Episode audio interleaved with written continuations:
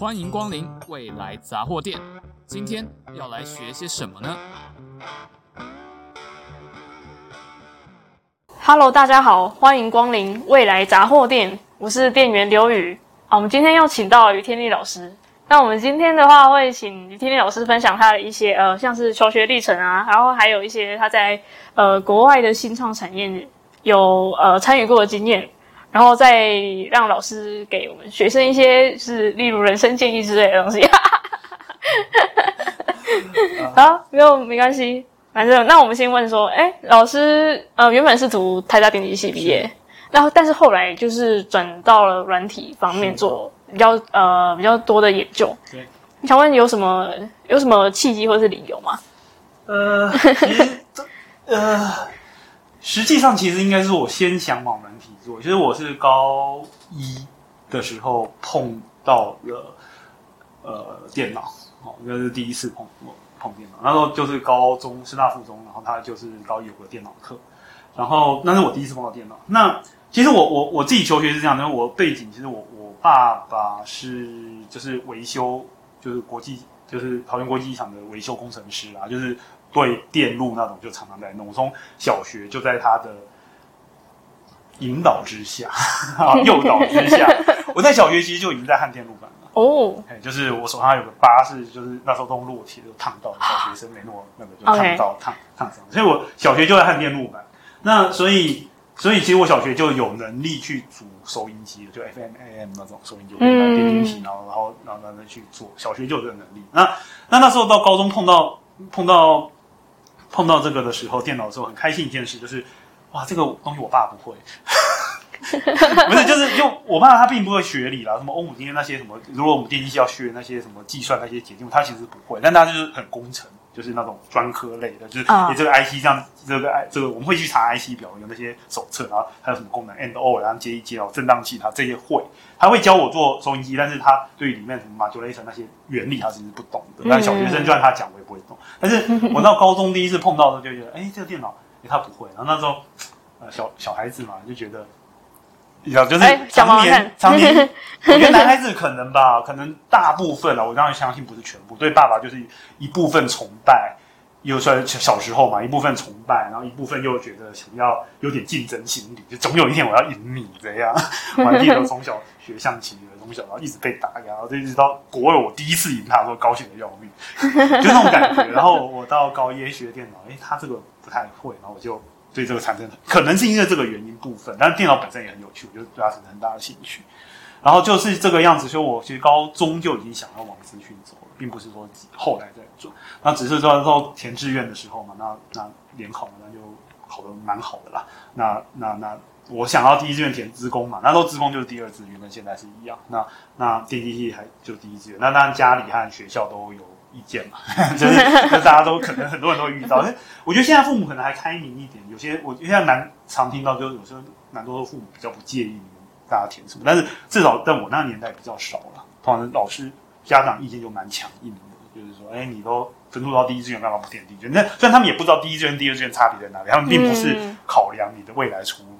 嗯，啊、不过当然，我这样讲也不完全正确，因为其实第一志愿、第二志愿其实就是很多时候就是出路的关系在考量的嘛。对，就是就是就是因为如果那时候台湾是硬体，其实到现在还是到现在目前为止，台湾还是硬体是发展是比软体好的。好，目前。但我不知道会不会未来会不会改变。那那他们就选我选第一志愿，然后然后后来我本来还是蛮坚持的，然后后来是我妈的一句话，我听进去了。他就说：“哎，你喜欢弄电脑，那你先进去电机看看，因为电机也有电脑嘛。那你如果过了四年，你晚一点再决定，过了四年我还是喜欢弄电脑，再你就你再决定。那我觉得这句话讲的也很有道理啊。那我其实我蛮高兴，我庆幸我当时听了这句话，因为。就像我之前刚刚讲的，我进电机系，当然因为我是对软体比较兴趣，所以我三电也是修的，呃，就是会过啦，但是成绩就比较一般。好，但是我还是对整个硬体就熟悉度就更更往上走。好，那那个这就像我后来毕业，我当完兵两年后，我甚至还回来当过一年的电路学助教。哦、那时候，然后我基本一些概念还是懂的，比如说你小讯号过来，你不能先滤波，你要先放大，因为你一滤波讯号很小，你一滤波什么都都不见了，对不对？你要先把它放大，之后再滤波，然后最后你要推喇叭是个欧姆很小的，你要有就是推动器，你的那个，所以这些这些概念，我觉得你就算做往软体走这些硬体的这些基本的概念，我觉得还是很棒的一一一个感觉。那你懂这些事情，再配合软体，我觉得是是比较好的事情嘛。所以我当时还是蛮蛮高兴当初做这个决定。但是到美国念书的时候，就是就有点像哎，终于一心向往的软体。就是也就是说，我不是念完电机以后决定往软体走，是我本来就一直一心向往的软体。那只在电机过程中学的硬体这件事，我仍然觉得现在想回想起来是感激的，而且觉得很高兴有学这些事情，有一些基本的基础。那去美国，我就是其实我。不完全是那时候想的不是软体，那时候想的其实就是人工智慧。我念人工智慧其实并不是为了要做出什么产品，而是我一直都从小啦，我就很好奇思考是怎么回事。因为我就会观察到很多同学，其实我我小时候就是可能很多在座都一样嘛，就是成绩很特别好嘛。那到高中以后，我开始发现到一件事：你特别好只是特别会念书，然后会会念书这件事情，有人有有有，我小时候常会有人问啊，你怎么看你都没在念书嘛，对不对？然后成绩就这么好，这样。然后我后来仔细回想我自己的过程，我就觉得我也不是都没在念书，只是我只是花很长时间我在想很多事情，它不一定是课本上的东西，但我很长时间就是思考。当人家在想什么什么 KTV 哪里好听，然后哪个电影好看的时候，我在想的其实就是数理相关的东西。也就是说，它其实是花很长时间，我们脑不知不觉在运作这件事。一直有在思考。对。然后我在高中的时候，就同学都很 diverse。我在高中学会一件事，我觉得他们好厉害。我那时候才开始很真的很认真佩服各种不同的同学。有人就是。考不过我，但是哎，桥牌打比我好。然后有一些同学，就是他讲起电影，像我，如果你叫我讲什么，那时候我对物理很有兴趣，讲近代物理啊，什么做了谁做了什么实验，谁跟爱因斯坦吵架，对不对？然后这些事我都记得很清楚，可以如数家珍。但是我发现那个同学在讲电影的时候也很厉害，就讲哪个导演怎么样怎么样。然后他跟哪个女明星怎样怎样，对不对？然后，然后，然后他又倒了，后来又因为这样，然后又怎么样？离婚以后又再找再找他的前妻回来演，然后后来又跟怎么样？然后他风格在什么时间点又做什么转换？哦，那我觉得讲这些事情，你后来仔细听，因为跟我们讲数学物理有很不一样，只是他用的位置不同，嗯，对不对？那就造成了后来会有一些差异。那时候我就很好奇，就是人是怎么学的，人是怎么思考的？那什么东西？决定我对什么东西有兴趣，然后我们发会发现不同的东西思考点根本不一样。有时候，有时候，有时候人之间争执也是啊，像像什么什么什么，有时候有男生女，而且性别也有很大差异。男生看一些事情，看女生看一一些事情，他那种切入点根本从一开始可能就根本就不一样。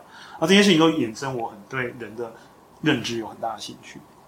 所以那时候我希望出出国念书，我也你看我现在回来嘛，也不是说我一定要。出国念，我那时候出国念书是有很明确的目的，是因为那时候我对认知科学 （cognitive science） 有了兴趣。就那那我在大学的时候也去听过心理学，好，只是在听心理学的时候，我那时候台大没有认知科学，那我有去听心理学。那我本来想从这边去了解人是怎么思考的，然后后来发现心理学并得不到我想要的东西，因为心理学还是比较注重在 therapy 这一块，就治疗怎么样把让一个。呃，异常行为，然后怎么样？通过一些 therapy，然后能够重新回归到社会的正轨上。嗯，那这跟我希望想的就是探究原因，它怎么造成这件事，那我们怎么样去看待一件事？我觉得是不一样的。那所以那时候就造就了我想出国念的动机，就是很很强烈。就是那时候我想念几个大学，美国，就是那时候认知科学刚刚开始，也不是每个大学都有认知科学，哦，就是有几个有，有几个没有。我投的都是那几个有的，我真的是想去念认知科学。嗯，所以那是。整个很强烈的东西。如果去了以后又发现不太一样。那时候认知科学刚开始，我教我认知科学的是个哲学系的老师，就我发现整个都在谈哲学。那当然，这认知科学跟哲学当然有很强烈的关系，只是我后来发现跟我想的也不太 一样，就是了。好，那到后来就是有懂了一些东西，然后后来就阴错阳差遇到我现在就我后来的老板嘛，他是做近代提高物理的，那我就发现他跟我我心里相信的人工智慧是蛮接近的，就是说有经验法则，就我们刚刚讲的，哎。这个 X 好的，我们把它留下来。因为我们有些 idea，对不对？我们做一些奇怪的举动，那这些举动被 punishment 了，我们就我们就我们就我们就少做一点。因为称赞了，我们就可能就多做一点。那而且我们人类还有一件事情，我们可以从别人的经验来学习。我不一定每件事都要亲身经历，但我若耳闻听说谁谁谁怎样，对不对？然后后来就怎么样怎么样的，那我就哎，那这个事我不要做好了。好，就类似这样的想法。我们人其实你仔细说，我们人还是有大量的经验。大量的经验去学习。那这个东西就其实，在 AI 里面，就是传统 AI 里面有一个，就是叫 reinforcement learning，其实也蛮接近的。好，reinforcement learning 跟 GA，我一直都觉得他们两个非常接近。reinforcement 是 single agent，那它做很多 random behavior，然后这 behavior 有 reward 或 punish。哦。那 GA 其实是 multi agent，就每个每一个 X 是一个 agent，然后它每一个 agent 做一个 random。可以解释一下 agent 是 agent 就是一个 agent 其实就是一个跟环境互动的一个一个一个个体，啊、我们称为代理人，就是说他对有了输入，然后他有输出，那这输出对环境做一些事情，环境会回馈给他一个你这样做是好还不好，哦、我们这个就称为一个 agent。那只是像我刚刚在这样讲的时候，你会发现一个 single agent 跟一个 multi agent，其实在架构上并没有那么大的差别。如果把整个 G A 视为一整体一个 agent 的话，嗯、只是每一个里面的每一个 sin，我刚刚讲的每一个 x 的 single agent，你可以把它视为是它的不同的 behavior。它只是当然 reinforcement learning 有很强的学理背景啊，GA 稍微比较比较多大量比较使用随机程序又不太一样。好，那时候反正那时候我就是对这个有兴趣，然后我发现，哎，GA。跟我想要的人工人的想法是蛮像，人的思考是蛮像的。甚至如果同学有兴趣有，有蛮多书在讨论讨论一个概念叫 In-brain Darwin Process，就脑内达尔文理论。好，就是说他在讲的是说，如果我们相信人类脑是用神经激发的话，那神经基本上我们知道神经不可以，你我们会我们会生物会禁止让有机构会禁止让你每个都。每个神经元都才才处在激发状态，因为如果那样，你人就挂了，你就人都发疯了。嗯、所以基本上，一个神经元，它在它在激发处于 excitement 状态的时候，它其实会释放化学物质嘛，去抑制周围的神经元进入激发状态。嗯、所以在脑内其实有一个生存竞争的，哦、你可以想象是一个 idea 的生存竞争，就我要激发，就我要抑制你激发，那其他的激发要抑制我的激发，所以他们在那边 competing 一阵子以后，会有一大部分的区块形成一个。处在激发状态一群，然后抑制其他都被抑制住，这时候你会产生一个意念出来哦，idea。然后呢，这个意念当然会随时间会变嘛，搞不好一阵子又下去，所以你就说，I'm a second thought，对不对？等一等，有时候会这样，所以我们脑内也是有这个达有什么？因为这是一个理论，好，这是我不能没有人能说是百分之百对，但是了解了解。所以我觉得，所以我只是想说。我们接这整个想法的这个 Darwin process，就适者生存，不适者淘汰，然后好的跟好的这些 idea 能够再产生新的一些新的 idea，这个在似乎有一些认知科学的理论也支持这样的论点，所以我觉得很接近，所以我就往这边钻研了。哦，我没有想到老师就是会呃，就是也开始研究 GA，是因为原本发现呃对人工智慧有兴趣，嗯，然后在对人工智慧有兴趣之前是对。呃，认知科学有兴趣，对，发现它有一些呃共同，虽然是算是有点呃不同领域，但是它有一些共同的地方。然后到呃最后发现，呃 GA 它的一些呃过程或者是演化的那些呃趋势，跟某一些呃像是刚刚讲到那个脑内达尔文的那个过程，可能是有一些是可以对对照对照起来的。没想到是这样子。算是，算是有点大开眼界啊！其实我从小就很很对人的个体差异一直都很有兴趣。嗯，然后我其实，在去美国之前，其实我本来是有一个心里有一个想要研究的题目，只是当时那时我的那边大学是没有人在研究，就是那时候有个领域叫 common sense reasoning，就是尝试，我不会翻译 common sense reasoning，反正就是 reason 这个尝试。其实你好你有没有？其实心理学、认知科学都有一个问题，就是你看我们个体，每个人个体都有那么多差异，嗯、为什么会？形成一个共识或常识哦，对不对？这是 common sense 是怎么形成的？怎么被形塑的？这是一件很有趣的事情，它是一个高度的社会学的结果。哦、所以那时候我对这个方面都很有兴趣。就为什么当我讲红色，你讲红色，我们讲同一个？但是其实你会发现也不一定哦。有人的蓝色，别人是绿色啊。我们在蓝绿那附近，不是讲政治哦，但是我们讲的颜色，我纯粹颜色，那附近其实大家认知还是会有差距的。然后你看，有的谈到要穿着品味，你会发现，哎。真的就是有一些 common sense 的基础，但是仍然有非常大的。就是你在剧观上可能可以把同一个时代看成是一种一种样式，但是你在微观上又就是你看你个人去看，它没有个人不同的那些样貌出现。所以其实你会注意到，它是一个很高度社会化的结果。所以那这个东西就有一个讯息传递，就是说你传递一些，每个人的每个人在这个里面既有 contribute 也有吸收，然后最后形成一个共识。嗯、那这个东西我一直都很有兴趣。那。呃，不过我我我后来是没没有往这边走，但是其实这个东西后来跟我刚刚讲 co-evolution 是有点关系哦，共同演化的那个部分对，其实是有点关系的。譬如说大家都 peer review 嘛，那你说，大家当我觉得这样这样看起来很好看，就所有人都附近人都跟我说你这样好土，对不对？那你渐渐就会被 受你这个行为受到 punishment，对不对？然后你就会去抑制。那在这种每个人都扮演这个角色中，会有什么？会有什么？会有什么结果？其实这个东西我后来我回来有研究啊，就是你这样听的时候，可能有同学会想到，那这不是跟 Game Theory 有关吗？是，其实，在 Game Theory 里面就有在探讨这个东西。嗯，就是 Game Theory 每个人都自私，每个人也各给一些东西，然后呃，最后你的平衡点在哪里？嗯，然后这个东西我我我我是有在研究了，那呃比较早期，最近几年又又又又没了。早期其实何林有陈何林老师有在研究这个。哦，其实有讨论过蛮多的东西，就是了解。我们着重点不太一样，他着重点会在当时啦，当时他着重点是有点像啊，或者就是演算法类，就是说我不知道这个系统有平衡点，我要怎么产生一个演算法去把那个平衡点真的实现出来。哦，平衡点就是说我可以用数学证明它存在，嗯、但是不一定会出现，啊，不一定在实际上不一定会出现平衡点存在，但是因为每个人就是你要有个 force 嘛，我若 behavior 震荡一下，然后最后我会震荡到这边。嗯他可能研究，或者是通过怎么样通过机制设计，才能让系统平衡到我想要平衡点。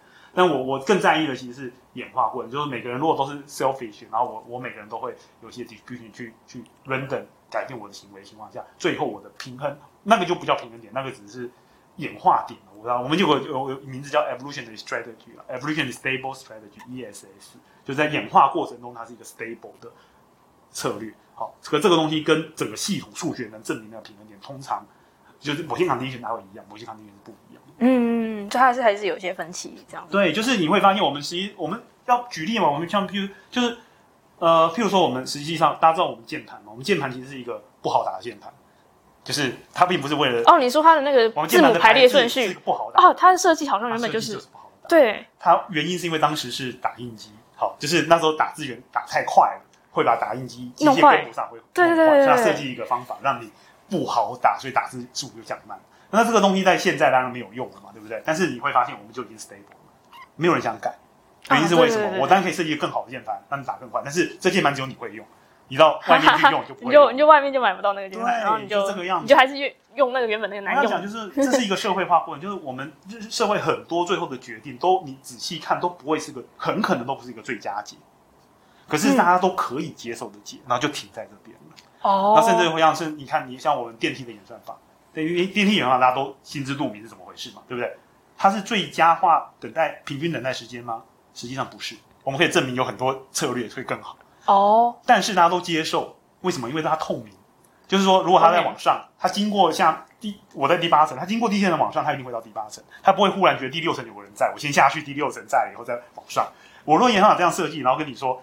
你要相信我，它会平均会减少你的等待时间。你可能觉得 你这一次做可能做很久，你下次可能会快一点。这样，你会这样好像不太能接受。对，所以它其实最佳化并不是平均等待，人家可能最佳化是大家可以接受接受的那个。以及我对这个演化的理解啊，你会仔细思考，我们人类甚至有很多很多很有趣的事情，它停在这个位置，我们最后平衡在这里。那为什么平衡在这里？我们就是蛮有趣的。哦，哇，所以就是整个演算法的一些概念跟我们。呃，不管是个体、个体跟群体相处时候的那些呃机制，就是一些奖惩机制啊，然后跟我们的行为这个、嗯、呃一，然后我们行为要改变的方向，其实有很大的共同点诶。其实懂这些东西，我一直都觉得跟人生很有关系。就是像像，其实我有看一些就心理，因为我对心理很有兴趣，也会看一些心理学的什么书。其实有很多有一些话就在鼓励，因为励志或什么，就会跟你跟大家讲说，其实我也想跟大家讲一样，就是。呃，奖惩机制，我们不要你知道这些事情以后，你就要小心一点，就是不要太容易被外在的奖惩机制决定你的行为。譬如说，我最简单一件事，他同学常常就哎，我要选什么科系，我要对什么有兴趣，然后有些同学就看，哎，我这个分数比较高，对不对？我这个科秀比较好，我就往这边走。你知道，成绩是一个学习评量，它是一个不，我常常讲，我用的说法是不必要之恶，就是说，我认为它是不好的。其实我我个人认为，我不太喜欢评量，原因是因为。我还要花时间评量嘛？如果我教书就时间就不够了，对不对？我还要花时间去评量。但是你们对我我我，与其去考试，我不如花那时间来教。我通常通常这样想。但是它必要之恶就是，你如果没有这个评量，大家可能有些有些人就不认真的学习，这是一个问题。好，但是考试是评量的，因为我们最后要给个分数啊。但是这不代表是你对这个科目的兴趣。我相信它有正相关，但它不是百分之百的等价。好，那怎么样能够跳脱这个框架？就是说，当同学在看这些事情的时候，你要怎么样就是外界会给你一个奖惩，不管是师长对不对，父母或者同学，同学也会说什么东西好棒很棒，但是怎么样在这个过程中你又不失去自我？因为你如果一辈子都听着别人的鼓励 reward，对不对？然后来决定的 behavior，到最后你就会变一个随波逐流，不管外面怎么变你就怎么变，你的行为怎么变。但是你自己的奖惩其实才是一个重点。怎么样结合大家意见，给出一个对自己的评价？你总有一些事做了，虽然外界也不见得这么看好，但你还是觉得做这件事是对的。嗯，就像我我们休息的时候有有有有聊到嘛，就是说我们电机系这些每个教授，不光是我，对不对？大家都是每个人其实基本上都放弃高薪回来教的嘛，对。就在一些世俗的眼光，觉得哎，你赚的钱那么少，对不对？就是像我们开同学，我就赚的钱几乎是最少的这种感觉，就是那你是不是好像世俗眼光是蛮蛮不成功的？但是。你自己想要什么啊？但是我自己想要能够对能够体系学弟妹啊，能对母系有点贡献啊，能够呃像我回来也是选择，哎，我我想跟台湾在在一起，然后想要希望能透过教育，对不对？能或鼓鼓励同学独立思考，能够等到这些等到同学都成为对社会社会中坚分子的时候，这社会氛围可能会有所改变。啊，这种可能有点阿 Q 或理想化的 想法，但是我觉得我在往这条路走。那这条路对我来说是自己，我自己有所谓自自我实现吧，就是我对自己对做这件事是很有成就感的，而胜过了薪水带给我的成就感。那这种时候我就觉得，哎，这就是我自己给自己的 reward。就是我有点想希望说，大家能够慢慢找，就是怎么样去定义自己的所谓的成功是很困难的，但是不要只用世俗说，哎，你这个就叫成功，你这个就叫失败。我一直都觉得成功失败这种事一般，我我不大相信是别人能够。决定，嗯，确实，所以老师的意思是说，呃，我们应该就是，虽然我们会接受外界的奖惩，那个奖奖惩的机制，就是说别人说你好，或者说别人说你不好，然后你去因此改变自己的行为，这样子是，呃，就是要跟自己自己的 preference，然后去做一个权重，然后找到一个比较好的演演化的方向。你把权重讲得很好，因为我并不是要大家罔顾外界的。外界的对不对？说啊，薪水不管多少，我都要做自己想做的事，那个那个也很难。其实我年轻的，这个更年轻的时候也是这样想嘛，也是觉得做什么事，对不对？钱不重要，对，做自己想做的事最重要。想做我 我年很年轻的时候也是这样想，我长大慢慢发现懂一件事，就是能做自己想做的事，那是有钱人才能做。说真的是这样，但是但是我觉得就是不要太偏一边，还是要注意现实。嗯、但是我也不希望大家纯粹就被。大拉的哦，大家都说，哎，你要进什么公司，然后年薪多少，对不对？这样才叫成功。你可以，你去听这个意见，你可以把这个定为你的成功，那我也没什么意见。但是希望这是你自己思考过的结果，哦，就是而不是只是因为别人这样说就这样做。然后包含在包含系上选修的时候，我相信觉得我们当现在像当老师也常会看到这件事。有些时候一些课。大家有时候来为什么修这个课？不知道啊，大家都说这个好，为什么就来修？这这也是一个危险的机制，就是大家可以给你意见，但是你是根据大家的建议，你去，你还是要做自己的，要有一个评分系统的，你要自己有自己的想法，哦，不要太过哦，同学都这样，我的朋友都这样，所以我就这样。比如说鼓励，可能在座很多很多听众可能以后面临可能会考虑念研究所嘛，但我希望不是因为大家都要念研究所，我要念，我希望你念研究所。自己的，你有你自己的目标，自己的自己的想法，好吧？就是，或者是你可以看大家都这样，但是为什么大家都这样？我希望你们去思考一下，好吧？那那然后大家都想要这个东西，到底是不是你想要的？那你如果把这件事搞清楚了以后，我会觉得，因为你做事其实还是一样，但是会有个差别，会你会比较有动机，你会比较被 motivated。就像那时候，就是我刚刚讲的，像我出国念书，我不是因为哦、国外好像哦、呃、教比。台湾好，我其实并不觉得百分之百是这个样子。至少我在 UI 游戏没特别这种感觉。我我会看到不一样的事，它跟台湾不一样。那我也很高兴，我去了国外，看到不一样的事情。但是你说好或坏，我倒觉得没有绝对的。但是我当时是的确出发的动机，其实的确是因为台湾那时候没有太多学校在教认知科学，嗯，是怀着这个憧憬去的。我去了，我也发现我也是想太紧，就是我我也刚刚也讲，我学了，我是修了，但是呃，帮助我觉得有限。跟我想象的不太一样，但我还是很高兴去了这一招。我现在对于像如果要考虑出国，我还是会会讲，至少我我自己会不是觉得国外比较好，我没有这样觉得，我只是觉得不一样啊。那个不一样是很好的一件事，就是说，那你可以知道台湾的这一套你已经习惯了，去国外你会看到另外一套做事方法。那你可以去结合两边的。好，我觉得每个国外也不一样。我讲国外，当然我要很国外好像也很那个美国。如果讲美国的话，至少我在美国的经验是，他们很真的很资本。哦，就是就是就是很单纯，就是比如说一个教授薪水，就是哎，你对这个学校有多少贡献？就是说你能为这个学校拿多少多少多少计划，能为学校赚多少钱？哦，或者你要加入一个学校教授实验室，它也很单纯，就是你你能一年能发多少 paper？哦，哦，就是他真的就是有那种那种你能力决定一切的那种，那种这种你说好吗？不好吗？这种有能力的人你会觉得让我有能力至上，那也不错。嗯、但是你会有时候对台湾人家的看法又不近人情，对不对？也就是公司他们在 lay off 的时候从来没有说手软，就是你的公司我改 改变形态了，我现在重点发展不在这边，那我不需要你了，就是拜拜。嗯，你看影集可能没看过嘛，通常是礼拜礼拜五嘛，对不对？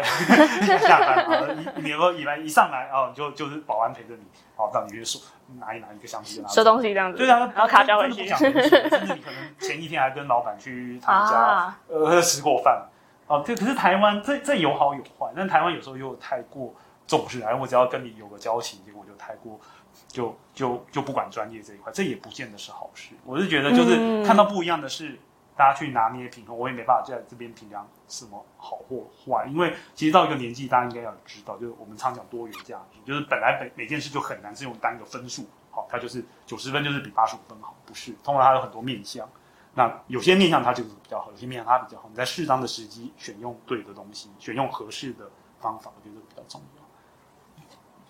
好，所以老师就看起来在国外有获得蛮多跟台湾不一样的经验，嗯。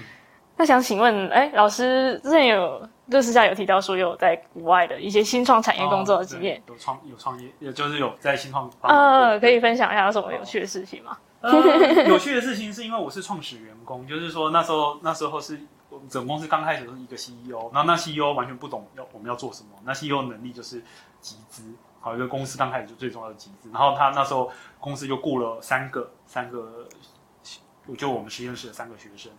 然后那时候还还买了我的 patent，因为我的博论有的内容有部分我在美国有一部分有有有有专利，嗯，然后然后那那个那个那个公司还买了我这个专利，然后因为我的研究就我刚刚讲 variable 之间 dependency 嘛，就这个 variable 跟这个 variable variable 比较有关系什么，那他们认为公司认为他是那时候在做社群，他觉得可以研究就客户跟客户之间的相关度。就是你们喜好是类似的，你们喜好是不类似的，我们就可以对客户做分群，我就可以对他做主动式的。呃，那时候好像不是广告，那时候是主动式的，呃，怎么讲呢？就是建议行为，而不是商品。但是也你要把包就是推像推荐，你可能会喜欢这个吗？你可能喜欢不是商品，而是一些 program 哦，一些一些课程。了解了解，也算商品啊，你要讲商品也行。好，那就做这种东西，所以他他们觉得我这个东西很有用嘛。那好玩的事情呢，就是因为那时候只有三个人嘛，对不对？三个人加 CEO，CEO 不懂技术，所以就完全我们负责。那那时候感觉就是。哇，校长兼撞钟啊，什么都要我们自己来。像第一轮集资，我们连租办公室都要自己来，就是一开始没办公室，我们叫租办公室。然后，然后没就是等于是无偿，一开始没薪水去做，然后租办公室就有有一笔小小的资金，一开始的非常少，然后我们就所以就没没拿钱，因为他们也付不起。我们哎，租办公室很好玩，就是因为像美国，他们水电都是要自己去打电话去去去去，因为他们因为他们我们台湾就只有一家嘛，一家，啊，对对对，但美国很多家。所以你要决定哪一家，然后跟他们谈谈谈条件，对你要租多久。然后那办公室也是很好玩，就是租完我们，然后我们就开始做集资的准备。集资就要做投影片啊，就是我们都 mark up 都没有产品，都还没有写 code，我们就是用 PowerPoint 用我 Photoshop 画图，就说，哎，我们产品大概会这样，我们那边放一个按钮，客户按了以后就到下一张投影片，就会变这个样，这个样，都是画出来。哦，就是就是只有概念，就是有概念都画出来，他们也知道我们是画出来。啊。然后就这样，然后。很好玩，就是那集资，就是 CEO 就找了一堆可能很有钱的、有愿意投资的投资者过来听我们三个小萝卜头，对不对？就三十出头啦，然后讲讲讲讲讲，然后讲完以后就决定给我们。那时候第一次集资嘛还蛮成功的，我们集了半个 million，half million 就五十万美金。好，现在可能听起来不怎么样，在当时在二零零零四的时候，在那时候算是蛮大的一笔钱。哦，那拿了一笔钱就很开心呢。我们第一个我们有薪水，我们就给自己加薪。然后当然是 CEO 的同意下嘛，CEO 还是 对对对对。然后我们就开始雇人，然后那时候就我后来有讲到，我们到后来我的薪水就就其实是我现在做教，那时候还是学生哦，然后那我的薪水是我是接近我现在两倍。那那然后然后好玩的地方就是那那那，然后那个办公室我们一租完哦，一通一讲完，然后我们就散掉。办公室只租了租了好像一个礼拜吧。哦，所以那是只是就是为了，对，就为了急着我们要看起来，不然我们平常就是自己，我们三个就三个人嘛，我们就是去咖啡厅去喝咖啡了，就在 table 上开始做事，知道吗？就这样完全没本钱，就那种感觉。虽然我们不是诈骗，那种感觉很像诈骗电影，就说好像有公司的规模，哗一下散掉，我说蛮好玩。然后后来还有很多好玩事，就是因为我们要开始聘人。然后我我离开公司的时候，就是公司成长到二十七个人。那那时候很有趣的是，我们我记得我聘了我们我们有一个面试的是那个 Microsoft 的资深工程师，二十几年的城市设计经验，大概是五六十岁吧。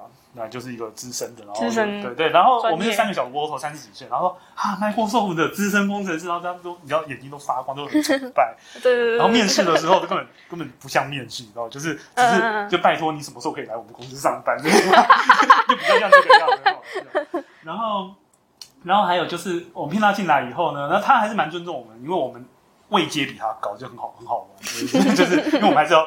创始员工，我们要跟他讲做什么事，然后他是谁？嗯嗯，然后我们第一次一开始就给他一个一个任务，然后我们就觉得，哎，这个任务应该一个礼拜吧，就是五天嘛，工作天五天，我就给他一个礼拜应该可以做出来，这样我们估计这样。然后我们就看他在做什么，然后我看他第一天啥事也没做，就是他也没写 code，跟我想，哎，开始打 code 都没有。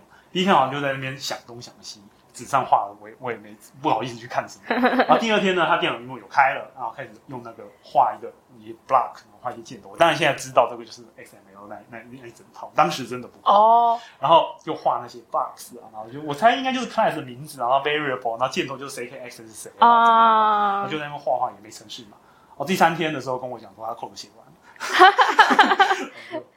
哇，这是有经验的工程师。对对，就是哇，原来软工是这样玩。没错，我们这种很习惯，因为软工大家也听过，但是就是我们常常哎一个任务过来，我就开始写 code 嘛，第一天把它写一写，然后就发现，哎，这 class 定的不对，这边好像这边好像怪怪的，就要重定，重定都要重写，对对对对。然后就我就是第一天一开始就好像完成了一半，然后接下来过了五六天，还是只完成了一半，因为一直在调整架构。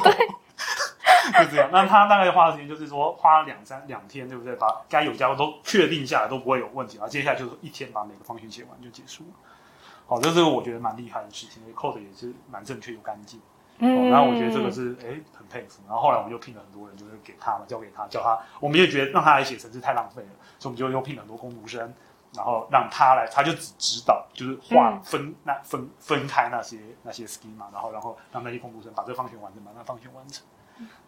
对，然后我就觉得，哎，就这整个经验都很好玩。因为我刚刚讲的有趣的地方，就是校园兼办公，就是整个哎连租办公室啊，弄椅子啊，弄投影机，什么都要，设备都是啊，一个一个办公室空的，哎，你还要借投影设备，你要借幕，就是它不是一个教室，你知道吗？哦，它直接空间，就墙壁这样，然后桌子椅子我们都要去租，然后去那拿那个 U 库，就大卡车像搬家一样把，那搬过去。很好玩，就不会想到你进一个公司需要做这些事，都不是这些事。对，然后然后一结束就，我们就说，我们就笑说，人家会不会以为我们是诈骗？啪就全散了，那办公室也不存在，然 后一桌子全部还回去。然后后来就有还有就是遇到比自己城市设计经验高太多的这个人，哦，那种就是小窝窝头面试那种资深工程师的感觉，很好很好玩。然后后来看到公司怎么营运，然后开始从就公公司一开始就只有三个人，我们根本没有分工，三个人也没什么好分工。嗯，对啊，就是大家都大家一起做这样。然后到后来开始有规模，你做什么，你做什么，有会开始有会计，有审计，就是开始有这些事情，就是一件蛮有趣的事情。然后也看到这些人跟人之间，就算我跟你说，就算小公司二十七个人哦，都有那种有人想踩在别人的头上这种事情，哦，都会难免难免。然后就很好玩，因为我们是三个，算是小窝头，但还是。最高的嘛，就最大的，就 CEO 下面就就是我们，所以看到这些事情是蛮有趣。就是我不太会管理，但是在这过程我又看到，就我一直很有趣人跟人之间的互动，是很好玩的事。就是，就这也造成，就是说我后来像我后来就去工研院工作，我就在那边担任研发组长的时候，我也因为这个角色，因为之前的经验，我就后来很会当润滑剂，因为我发现主管跟工程师跟那个业务都会有一些沟通的那个三角是很很大的差距。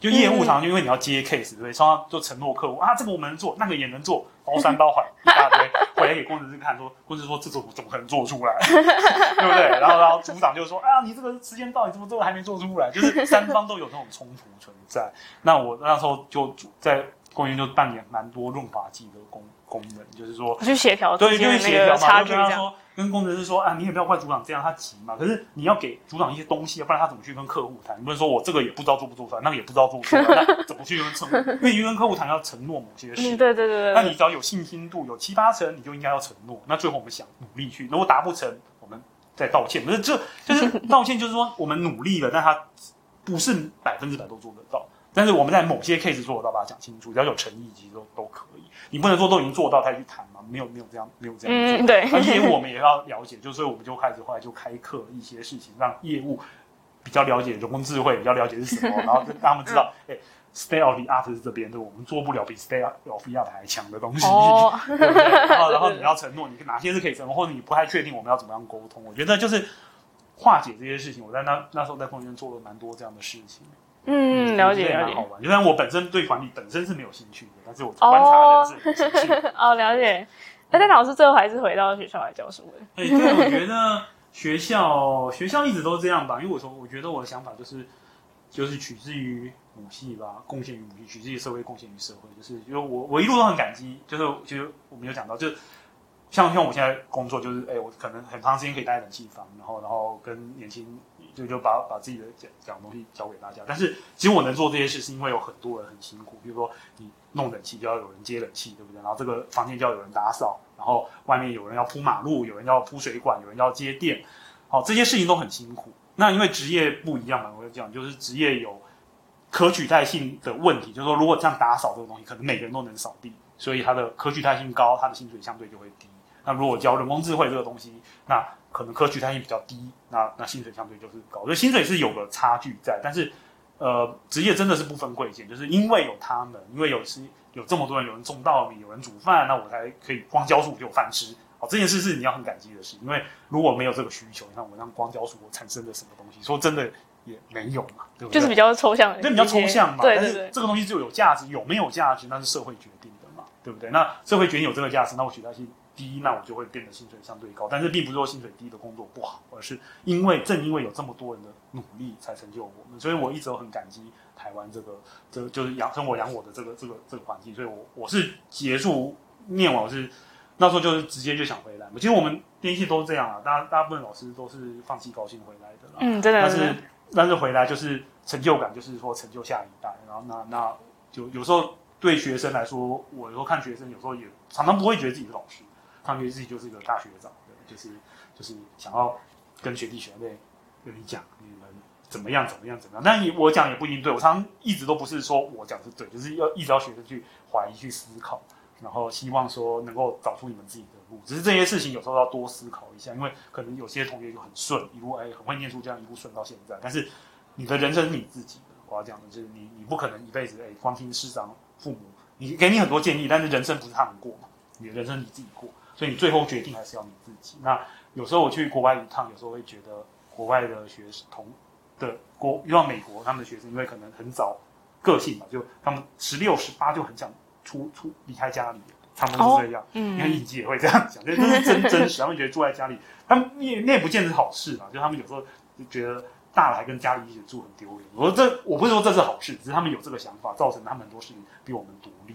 然后还有就是，他们家长也比较乐于放手，让孩子孩子们去。他们从国中，或小学就开始做那种 project 的东西啊，真的、哦？对，就有那种 project 类型，就是几个小组然后呈现的东西。哦，那我们都比较晚才让大家放手，确实要晚才开始。是，那就会造成大家呃个性上承受会，我觉得承受度是比较慢一点，然后敢冲敢撞的呃冲劲，我觉得稍微弱一点。哦，那这个就是鼓励嘛，因为你从现在如果在听的，这个如果十八过了，可能就二十，有十八级，就二十上下，对不对？到三十，然后三十你会发现三十附近要想的事很多哎，你们要不要出国念？然后，然后 甚至我不知道每个人想法现在都比较晚婚，但是甚至比如说这个感情要关系应该持持续下去到一个地步，就要开始考虑成家，对不对？或是那你另外一半就是男朋友或女朋友，他如果他要出国，那你要不要跟去？跟去是不是就是一种很强烈的 commitment？就是那结果就要在一起了，三十、四十，然后就要开始考虑结婚，结婚就要生孩子。这就是从你人生差差不多这个阶段开始，到念研究所这边，就会有很多人生重大决定要在接下来十年到十五年之间做出来，而这件事情影响你一辈子。那这件事情，我要讲就是人生是你过的，所以父母师长都可以给你建议，当然我也可以给你建议，但是最后决决定是你自己。所以，嗯，要多想，要多想。我我我我多想不见得一定做决定就绝对好，但我觉得总比不想好。嗯，确实确实。然后就是还有养成一个负责的习惯，就是你如果你不能怪人家，就是然后都你叫我这样做的，其实你都已经很大了，对不对？人家叫你这样做，你也可以不要这样做。哦，这到一个年纪，你要知道，你听取幕僚，就是老师、师长或周边同学对你来说都是一种幕僚，听你听取他们的意见，嗯、然后做自己的判断。判断一旦做出来，就自己承受这个后果，对，很重要。就是别人的话，就是听一听，但是呃。就是成败也好，都是在自己手上。对啊，我有时候听过说，反正我都不要这样，都是你叫我，都是你们叫我去这个的。我心里就在想说，那我叫你把银行的钱全部给我，要不要？对不对？我也可以讲啊，你不会给我啊，所以这呃，最后决定还是自己到一个年纪，你就要学学习的结果就是选择自己做，呃，嗯、是好是坏自己承担，然后不要怪东怪西的。